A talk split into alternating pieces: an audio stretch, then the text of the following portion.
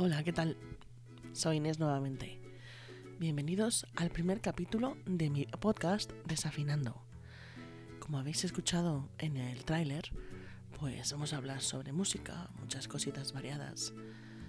En fin, vamos a ir viendo cómo evoluciona. ¿Qué puedo decir de la música que no se haya dicho ya? ¿Para qué se inventó? ¿Con qué finalidad? ¿En qué momento el ser humano pasó a ser un ser artístico y se dio cuenta de que no iba a estar todo el día cazando bisontes y recolectando moras? Bueno, yo de eso no me acuerdo mucho, pero de lo que sí que me acuerdo es de los cassettes que mi tío y mi padre ponían en el coche cuando íbamos de viaje, y también de los que ponía mi madre los sábados por la mañana cuando limpiaba. ¿Y qué cassettes ponían mis padres cuando íbamos al pueblo o a la playa? Bueno, mis padres, os pongo en antecedentes, son dos personas humanas nacidas en entornos rurales a mediados de los años 50 en Castilla y León. Es decir, en inglés más bien mm, poco o nada. Ojo, no os equivoquéis, no había Beatles, no había Rolling, no había Bowie, pero tampoco había Fari, ni Manolo Escobar, ni Rocío Jurado. Digamos que les iba más la balada romántica. El cassette en la radio del coche, cinco canciones por la cara A y cinco por la cara B.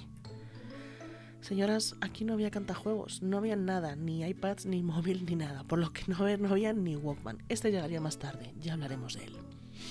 Pues en el carro familiar se escuchaba Juan Pardo, Anduriña, No me hables, Caballo de batalla. Y bueno, no os lo voy a negar, con mis escasos siete añitos, a mí me resultaba seductor ese hombre con barba y con mirada sexy en la portada del cassette. Con mi tío descubrí el lado latino con los tres sudamericanos, un trío musical paraguayo. Claro, decir latino en esa época podía ser cualquier cosa. Y decir Paraguay, o a lo máximo que te saliera un guay del Paraguay. Aún no teníamos integrado el mapa y afortunadamente del reggaetón no había ni un atisbo. Bueno, los tres sudamericanos aprendí lo que es el tamarindo, que por cierto lo he probado hace unos meses. Tiene vitamina C, vitamina A, vitamina B3 y además de tener un alto contenido en fibra, ¿eh? estupendo para mejorar el tránsito intestinal. Ojito con él. La cartagenera, que no era Cartagena de Murcia, sino Cartagena en Colombia. Aquí ya empezamos a aprender geografía usar el diccionario, porque según la RAE, la pollera, la pollera colora que cantaban, según su acepción, ni más ni menos que número 9, es la falda. Pero claro, aquí nos daba un poquito de palo decirlo de pollera por otros motivos. Bueno, y a vosotros os lo dijo Pérez, porque a mí sí, que estuvo en Mallorca y vino encantado de todas las cosas que vio por allí. Y los sábados por la mañana, pues Luis Cobos, sí, porque mientras mamá pasaba la mopa, en casa se escuchaba Luis Cobos, en ese equipo de alta fidelidad con doble pletina y muchas palanquitas que cambiaban el sonido. Luis Cobos es lo que antes se consideraba música clásica, y si lo escuchabas eras considerado medianamente culto y o aburrido. ¿Y qué puedo decir de las canciones de la parroquia? Bueno, pues como buena alumna de colegio religioso, segregado y católico, teníamos nuestro coro. Aún no sabíamos muy bien eso de separar las voces, pero a un lado iban las que eran capaces, mm, capaces de cantar muy alto y al otro las que no cantaban tan alto o las que, bueno, ni cantaban. Es decir, que todas estas músicas de mi infancia me han influenciado, me han marcado, han dejado una huella que es la base de mi personalidad actual musical. A mí, tú ahora me pones a Juan Pardo y es que me vienen recuerdos del Forest Court negro de mi padre con el Evalunas eléctrico, que vaya broncas que nos llevábamos por andar todo el viajecito dándole al botón para arriba y para abajo. Pero claro, es que todo esto son músicas prestadas. Es música de otros que a mí me llegaba, pero que evidentemente yo no elegía. Yo ya tenía acceso a la famosa flauta dulce, también conocida como elemento de tortura de la EGB para padres y convecinos, y vi que era capaz de sacar de oído pequeñas melodías reconocibles de bandas sonoras de mis dibujos animados favoritos. Posteriormente tuve el glorioso piano a pilas Casio PT1, el pianito blanco eh, que a casi todos los niños españoles nos echaron los reyes. Bueno, a mí fue Papá Noel, ¿eh? que mis padres eran de entornos rurales, pero no tanto. Y yo tecleaba con ese pianito, pero no tenía mucha idea ni de notas, ni de tempo, ni de corcheas, ni de nada. Ni porque a veces había que tocar las teclas negras para que me saliera la melodía. Y mis padres rurales dijeron, oye, a ver si es que tenemos una Mozart aquí ya ves tú, Mozart. Con ocho años Mozart ya había compuesto su primera sinfonía y a los doce su primera ópera.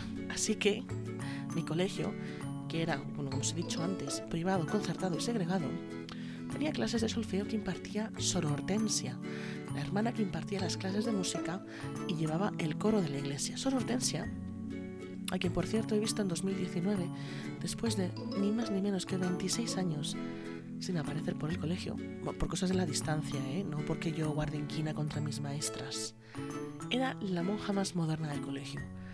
Fue mi tutora en cuarto de GB y me dio otras materias, entre ellas educación física. El primer día, madre mía, Sor Hortensia apareció sin el hábito ni la cofia. Os podéis imaginar el shock para niñas de 9 años al ver a la monja en chándal con zapatillas de deporte y el apelo descubierto. Sor Hortensia era la monja molona, excepto cuando me daba solfeo. Sor Hortensia sacaba el metrónomo y yo y se transformaba de la monja molona cantarina a un ogro con hábito de cofia. Y además tenía una acólita, una, llamémosla alumna aventajada, llamada Gema. Gema, si estás por ahí, que sepas que ni me acuerdo de tu cara, pero te tengo ahí en mi memoria. Íbamos a unas dependencias del colegio que no conocíamos. La clase tenía dos pizarras con pentagramas pintados y un gran piano. Nos mandaron comprar unos libros carísimos que hubo que ir a buscar a otra ciudad. Yo estaba contenta, quería acercarme a la música y conocer cómo descifrar las canciones. Y atención, mi padre me compró un Yamaha PSR 75, un teclado electrónico, un teclado que en su época debió de costar unas 20.000 pelas. Eso antes era dinero.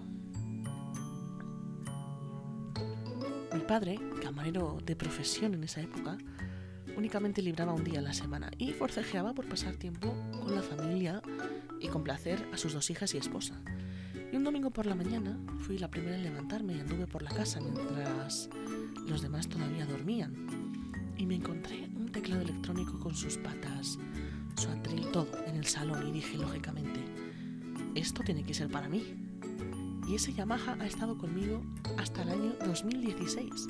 El señor Yamaha, llamémosle así porque se merece su título, todavía funcionaba cuando lo regalé. Porque lo regalé. Han sido más de 22 años de servicio. Se ha venido conmigo al pueblo, de vacaciones, y le he pintado las notas con rotulador en las teclas blancas tropecientas veces. Mi padre me compraba libros con temas famosos, algunos que ni conocía, pero que yo me esforzaba por aprender de manera autodidacta para complacer los oídos paternos y maternos.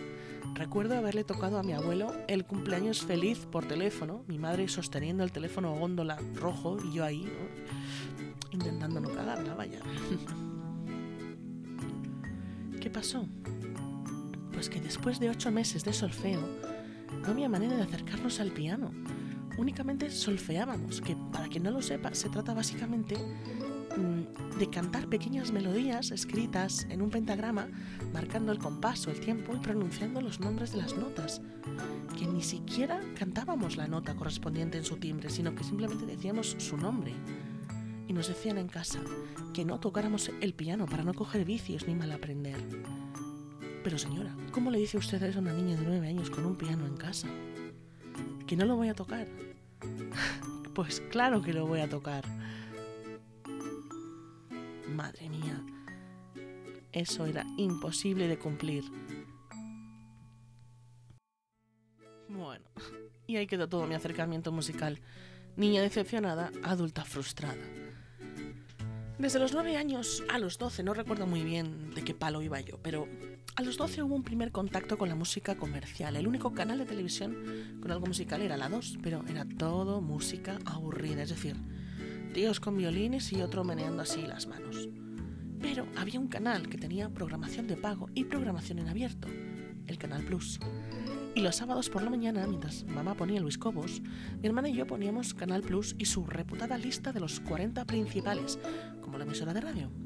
Es decir, los 40 temas musicales más influyentes de la semana. Y ojo, que al tratarse de un programa de televisión, pues em, no solamente se tenía acceso al tema musical, sino también al videoclip.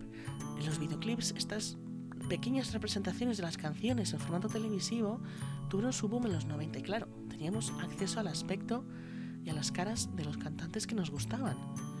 Mi hermano y yo esperábamos los sábados por la mañana ávidas para ver a los cantantes de moda. Y fue a partir de ahí que me convertí en una consumidora de música, de radio, de videoclips, de conciertos, me convertí en la niña de los pósters.